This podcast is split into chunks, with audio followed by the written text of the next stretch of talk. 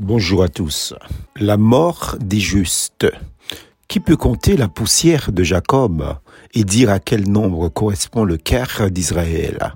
Que je meure de la mort des justes et que ma fin soit semblable à la leur. Nombre 23, verset 10. Vous connaissez l'expression célèbre du noir américain B.B. King? De son vrai nom, Riley Bikin, grand guitariste devant l'éternel, auteur, compositeur et chanteur de blues. Il a dit ceci, je cite, tout le monde veut aller au paradis, mais personne ne veut mourir. Ce qui n'a rien à voir avec le paradis dont parle la Bible ici. Il fait plutôt allusion à l'esprit de sacrifice, l'esprit de hargne, de volonté à entreprendre avec abnégation un projet de vie pour soi ou autrui. Quelle terrible réalité de point de vue de, de l'entrepreneuriat, de la politique, de l'engagement social, même dans les milieux dits religieux. De nombreuses personnes s'autoproclament leaders, influenceurs, militants, veulent atteindre le paradis, entre guillemets, dans le sens du triomphe, veulent avoir un aboutissement satisfaisant dans leur domaine. La réussite, la richesse, la prospérité, des pays aisés, du succès, de la reconnaissance, de la gloire, de l'autonomie, de l'indépendance.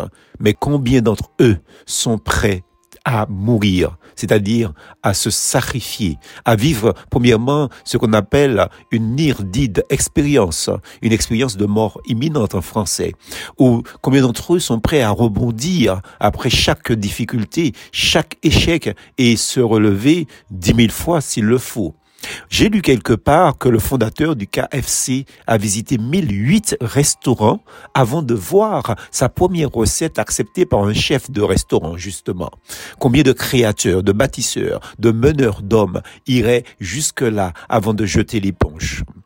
La détermination et la foi est une seule et même clé en double pour réussir dans la vie. Jésus a dit, sans moi vous ne pouvez rien faire. Jean 15, verset 5.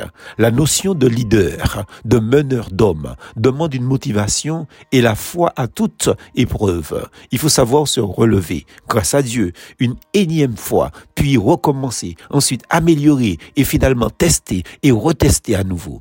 C'est en faisant ce que les autres ne veulent pas ou ne sont pas prêts à faire que l'on réussit. Les seuls qui ne feront jamais d'erreur sont ceux qui n'ont jamais rien tenté. Chaque épreuve, échec, est un moyen de grandir davantage. En réalité, on n'échoue pas.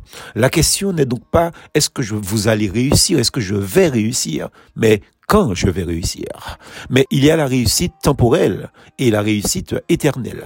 Si la première est éphémère, la deuxième est perpétuelle. Beaucoup d'hommes et de femmes ne veulent pas croire dans le Dieu de la Bible, ni se soumettre aux injonctions de la parole, qu'ils assimilent à des fables, à des contes, à des contes de vieilles personnes. Bref, ces messieurs et dames de ce que d'eux n'est-ce pas? Bref, ils sont, semble-t-il, trop intelligents pour y croire. Leur philosophie d'après laquelle tout ce qui existe est identifié à Dieu, cette pensée qui voit un Dieu manifesté dans toute la nature de manière générale, est un esprit diabolique gérant ce monde. Cela a un nom et s'appelle le panthéisme. Ils ne veulent pas croire en un Dieu qui voit, un Dieu qui parle, un Dieu qui entend et qui est vivant à jamais au siècle des siècles. Mais ils demandent à la lune qui n'a pas de yeux de veiller sur eux. Demande au soleil qui n'a pas de langue de leur parler. Demande aux étoiles qui n'ont pas d'oreilles d'écouter leurs prières. Demande à leurs ancêtres morts et qui n'ont aucun lien avec les vivants de les protéger. Tout ça pour ça preuve qu'ils espèrent quelque chose, mais préfèrent se fabriquer leur Dieu.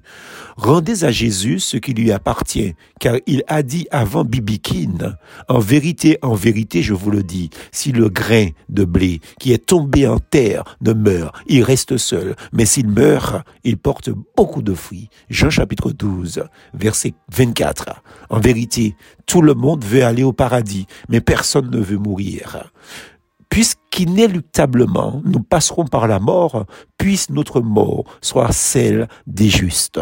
Plus fausse en Jésus.